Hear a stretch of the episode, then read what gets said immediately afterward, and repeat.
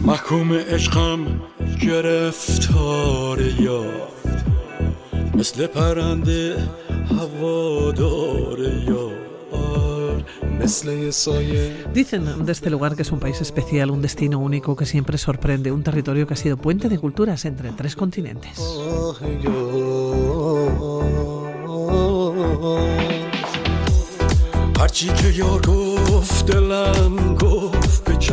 Cuna de la agricultura, del comercio entre distintos países. Nos ha hecho soñar con la ruta de la seda y ha manejado muchos dólares a través de los puertos del Golfo Pérsico.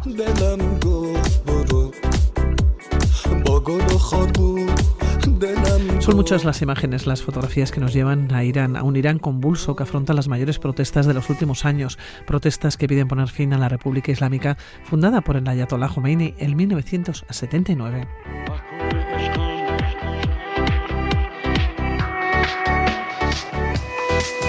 La pregunta es, ¿quién se acerca a Irán en esta tesitura? Bueno, pues nuestra invitada, Elena Martínez de Madina. ¿Qué se le pierde aún en Irán o qué encuentra? Egunon, buenos días. Egunon, Egunon a todos. Oye, ¿por qué Irán? Y más eh, eh, en, estos tiempos, pues estás prácticamente recién llegada. Sí, pues realmente ha sido siempre un destino que he tenido ahí. Siempre ha pasado algo, cuando no era el misil de no sé quién, era no sé cuántos y más de una vez me he tenido que echar atrás. Y ahora también, de hecho intenté una vía y me devolvieron el dinero y todo, o sea que... Pero bueno, al final encontré otra vía y además me parecía que entre las ganas que tenía de visitar Persia y el momento, pues si podía acceder a todo el asunto de los visados y bueno y todo el lío y no pasaba nada y gracias a Dios pues eh, a Dios o a Alá o a quien sea pues no, no ha pasado nada y, Oye, ¿fuiste con tu sí, fuimos las dos. las dos? Sí, sí, únicas turistas junto con dos chicos mexicanos que nos juntamos allí y no hemos visto ni un solo turista, ni un solo turista en todos los días, en ningún lado ni un solo turista. Llegaste a la capital, llegaste a Teherán. Mm. Eh, eh, ambiente con el que te encuentras, con el que os encontréis allí. Bueno, primero eh, bueno, tenemos ahí un momento un poco crucial en el aeropuerto porque no nos dejan pasar y bueno, y después de, de varias gestiones para aquí y para allá, pues y un momento un poco de incertidumbre. Nos dejaban entrar en la... No nos dejaban pasar, a, o sea, cuando llegas eh, vas a control de pasaportes, con tu visado, tal, tal, tal, y nos echan para atrás. Entonces ahí tuvimos un momento un poco crítico, pero bueno, luego pasamos por X oficinas y eh, además es que éramos las únicas, porque claro, si habría más turistas, eran las 12 menos cuarto de la noche, en fin, ahí un, pasamos un momento un poco crítico.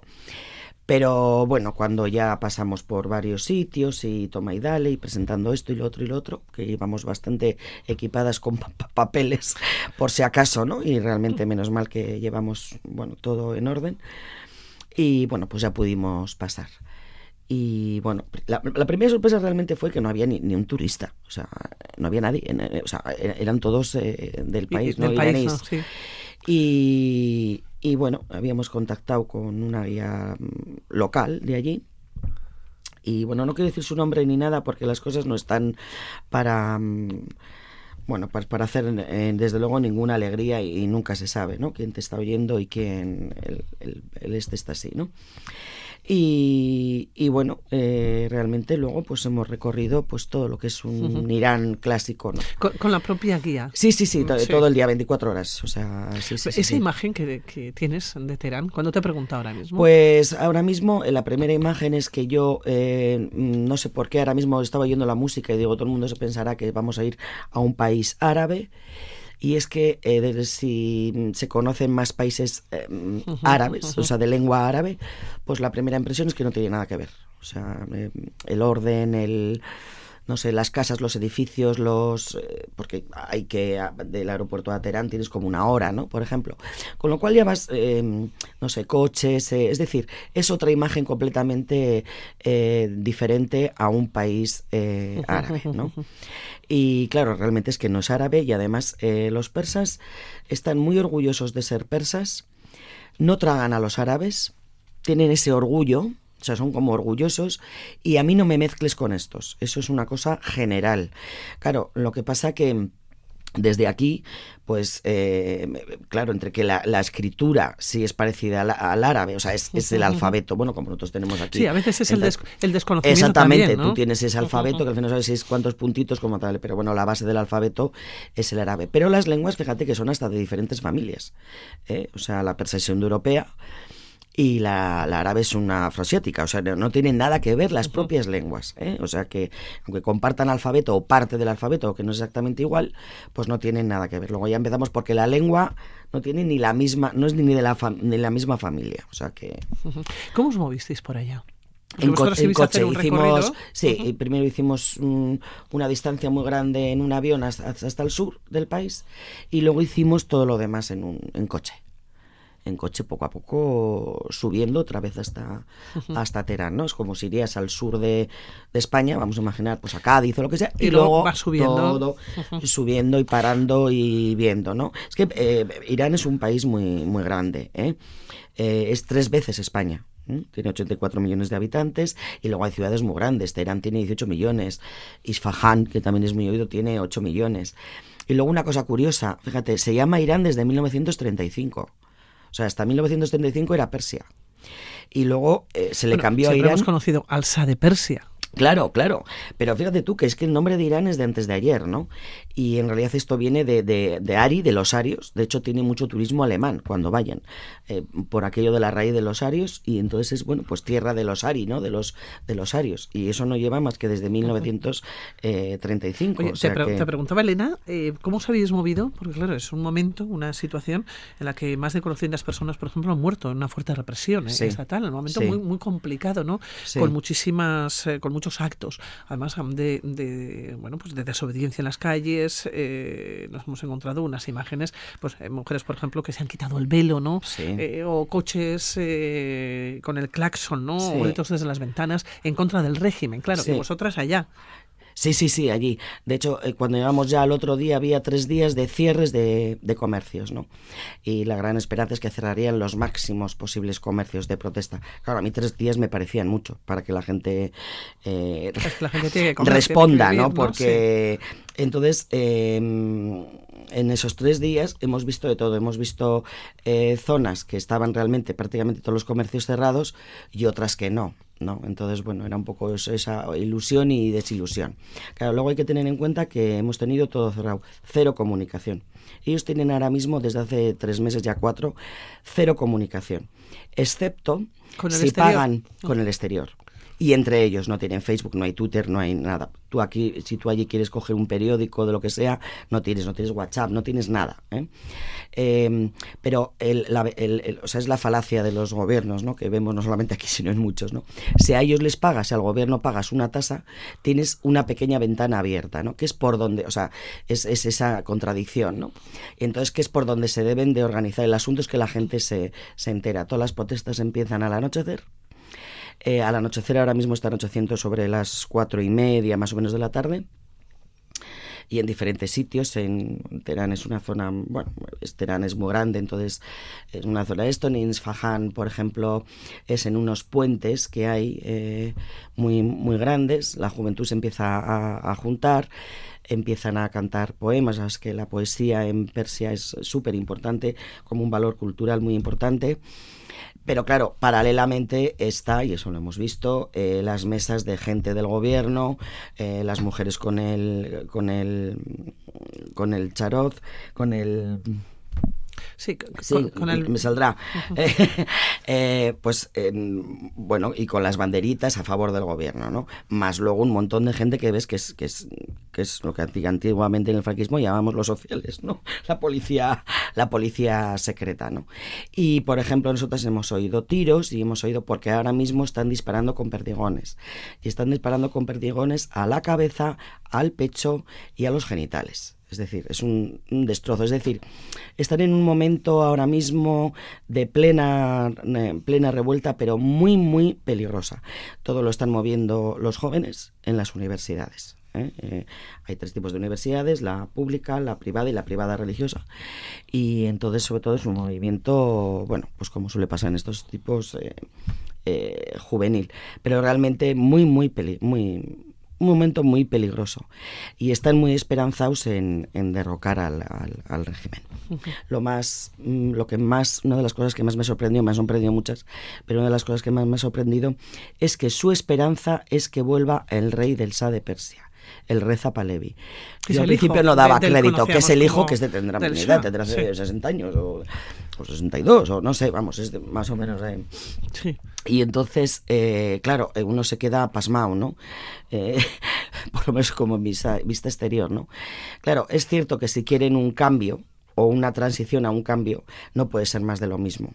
¿Eh? entonces, eh, bueno, pues recordando un poco cómo ha sido mm, está la, la, saga esta de los Palevi, que en realidad el, padre del Sa de Persia este dio un golpe militar, era militar, eran monarcas, pero se hicieron a sí mismo monarcas y de hecho son los primeros que se apellidan Palevi, o sea, pusieron hasta el apellido y todo, ¿no?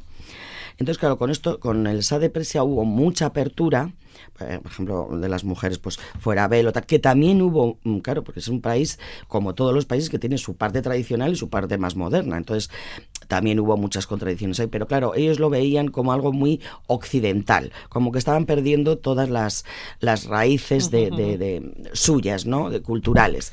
Y, mm, y, bueno, y había grandes desigualdades, aunque se abrieron y se hicieron muchas cosas modernas, eh, pues bueno, había grandes desigualdades, luego todavía están recordando una fiesta que hicieron en Persépolis eh, de, para, por el cumpleaños de Faradiva que se gastaron, ni sé, los, los millones de, de dólares, o sea, bueno, pues todo como el grande. Bueno, y que se tuvieron que ir, evidentemente, pues cuando les echaron con en 1979. Pero descalzos, no, descalzos no se fueron. ¿eh? No se fueron descalzos, evidentemente. Lo mismo que subieron con ayuda, se, fueron con ayuda.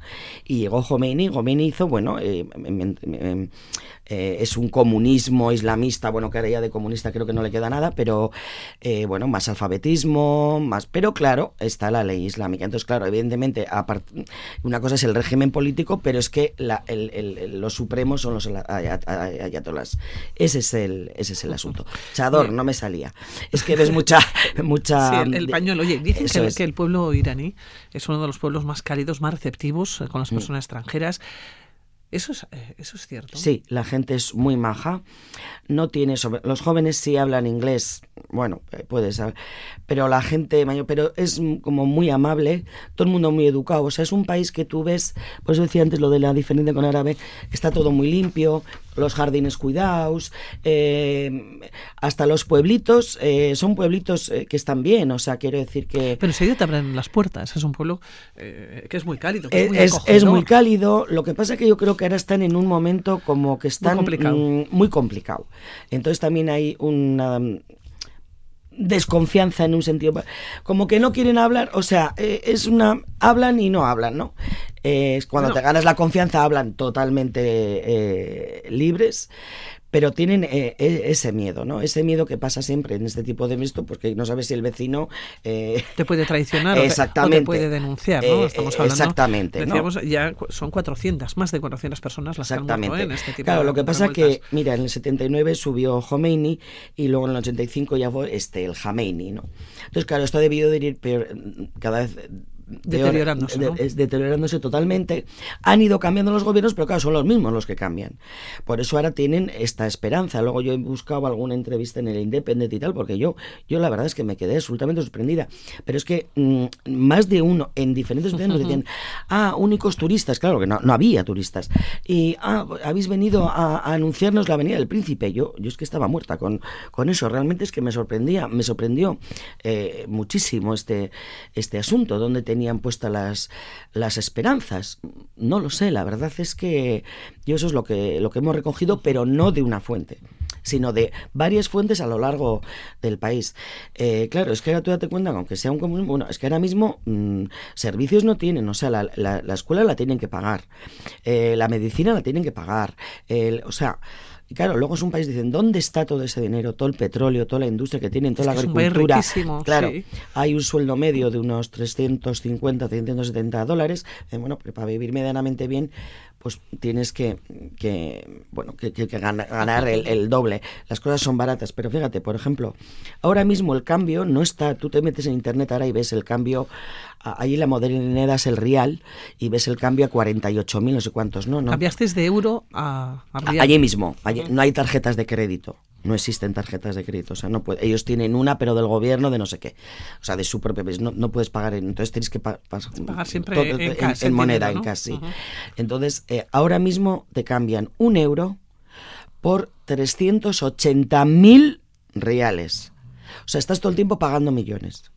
Eh, Esto, un No millón. te has visto en otra igual. Elena, No, no, ¿eh? no, no, no, millonarios. tanto o sea, millonario. Eres eh, millonaria. millonaria. Pero, eh, pero, claro, porque dices, no, pero será. No, no, no, no. Es que es así. O sea, del cambio que, por ejemplo, ahora si te metes en, en internet viene. No, no, es que es, o sea, 380.000 reales. Luego imagínate la inflación que tienen. Tienen una inflación bestial. O sea, bestial Sería- ahora mismo. Sería cuestión de saber lo que puede costar una casa allá, por ejemplo. ¿no? Pues mira, medio, una ¿no? casa pueden tener, por ejemplo, dos en propiedad. Pero ya ah, se han comprado antes, como quien dice, pero ya no pueden tener. Pero, por ejemplo, mira, una fianza para entrar en un alquiler son 12.000 euros. La fianza para entrar en un alquiler. Lo, lo tienen verdaderamente 12.000 complicado. euros. Para que yo creo que hay mucha gente que tiene cosas Estamos de de antes. que- euros. de euros, de euros, 12.000 euros. Claro, es que si empezamos con los ceros en, en, en reales, ni, ni, ni te cuento, ¿no? Y luego, por ejemplo, a la gente lo que invierte es en oro. Mira, hay una ciudad, Shiraz, que es una ciudad bastante clásica, todo el mundo lo ves con chador. Chador es el, el, el, el, el trapo, iba a decir, es que va desde arriba hasta abajo, o sea, entero, que nosotros nos hemos tenido que poner en todas las mezquitas, además del pañuelo. O sea, eso es obligatorio. Me habían dicho que en alguna, en alguna, no, no, en alguna no, en todas. Además del pañuelo. Oh, eh, no, no, entero hasta abajo. Entero hasta abajo. Eh, Como mujer, bueno, luego hablamos un poquito de las mujeres, pero mm, mm, espera que se me ha ido ahora, no sé dónde iba. Y, ah, por ejemplo, eso, tienen unas, unas cajas muy, muy bonitas, unas para guardar oro, o sea, están guardando las cosas en oro. Y bueno, las, de las mujeres, ¿qué es lo que, mm, de las cosas que más me ha sorprendido? Ya sabemos que tienen que ir con velo, hay mucha contradicción, lo mismo unas chavalas van con chador que otras van con el velo caído, o sea, como con, se sería un fular. Son muy presumidas, van, o sea, mm, tienen mucho... mm, Eh, Siraz, por ejemplo, hemos visto muchísima gente con la nariz operada porque llevaban la tirita, se hacen mucha cirugía estética, pelos teñidos, es decir, muy modernas por abajo, pero, por ejemplo, una mujer, y esto lo hemos comprobado porque pasaban los días y no se quita jamás la ropa en un restaurante. Entonces tú imagínate, fuera hacía dos grados bajo cero, entrábamos al restaurante y igualmente vestidas comían y se iban. Con el En abrigo. un autobús con el abrigo todo el día. La persona que hemos tenido al lado no le hemos visto que llevado debajo. Nada, ni en un coche, ni en un... O sea, imagínate, todo tapado. Tiene que ser eh, cabeza, caderas y, y piernas. Eh, por ejemplo, cosas curiosas de las mujeres que nos llama la atención, aparte de lo que ya sabemos. Tienen sus espacios propios, cosa que no pasa con los árabes. Entonces, por ejemplo, puede, hab- puede haber una playa para mujeres, pueden hacer topless, bikini, pero solamente para mujeres, no hay playas familiares. O pueden tener una, una, una piscina para ellas. Todo está separado, o sea, tú como mujer pasas por separado por todo, en el aeropuerto, en todo. Más siempre son los más recónditos, ¿no? O sea, eh, sí, eh, siempre son como cosas más es- escondidas, ¿no? Pero bueno, esto de la ropa que no se quitaban me, me ha llamado muchísimo la atención. No pueden andar en bici, no pueden andar en moto. Pueden ir a la universidad, pero no, no, por ejemplo, no llegan a fiscales, no llegan a jueces, es decir, hay ciertos puestos que, eh, que, no pueden eh, conseguir.